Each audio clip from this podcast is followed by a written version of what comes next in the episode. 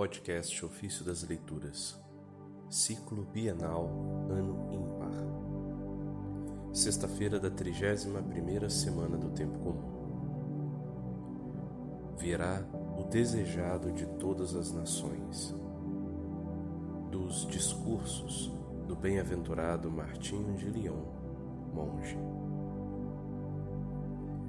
Irmãos diletíssimos, quero que saibais que Deus, como é onipotente por natureza, também por natureza é benigno e clemente. É poderoso e sábio nas suas obras, rico em misericórdia. Ele só tudo governa, rege e conserva e a sua ternura se espalha sobre todas as criaturas. Deus, portanto, benigno e misericordioso, vendo a contínua escravidão do gênero humano, com a qual o antigo inimigo o oprimia cruelmente, pela sua misericórdia, decidido a libertá-lo, o consola por meio do profeta, dizendo: Robustecei as mãos enfraquecidas, tornai firmes os joelhos vacilantes. Dizei aos de coração esmorecidos: Coragem, não temais. Eis o vosso Deus, ele vem salvar-vos. Trecho está em Isaías capítulo 35, verso 3 e 4.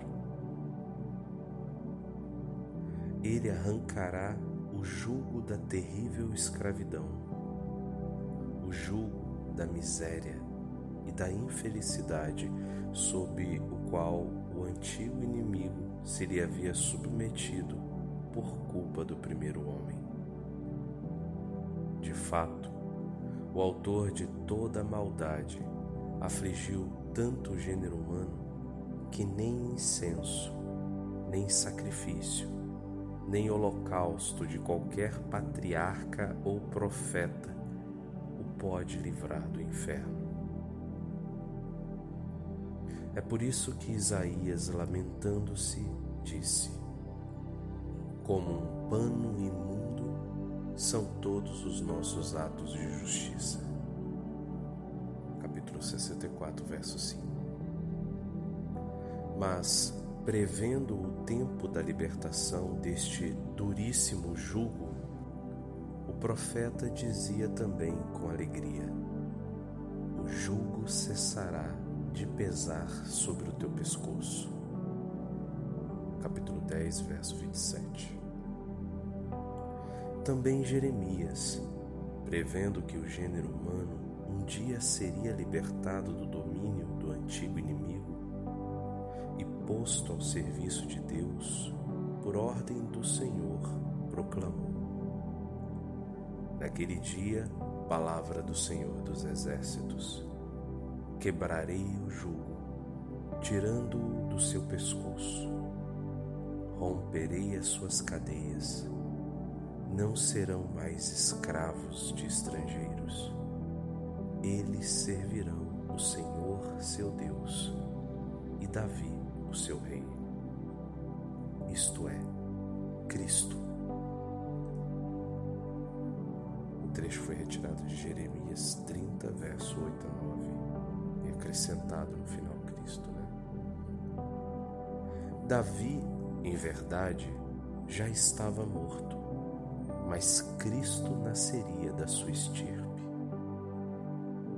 Próprio Davi foi objeto de desejo, distinguiu-se na sua descendência, prefigurando aquele de quem o profeta cantou quando disse: Virá o desejado de todas as nações, isto é, o Filho de Deus que já antes havia sido mostrado em espírito aos patriarcas do Antigo Testamento.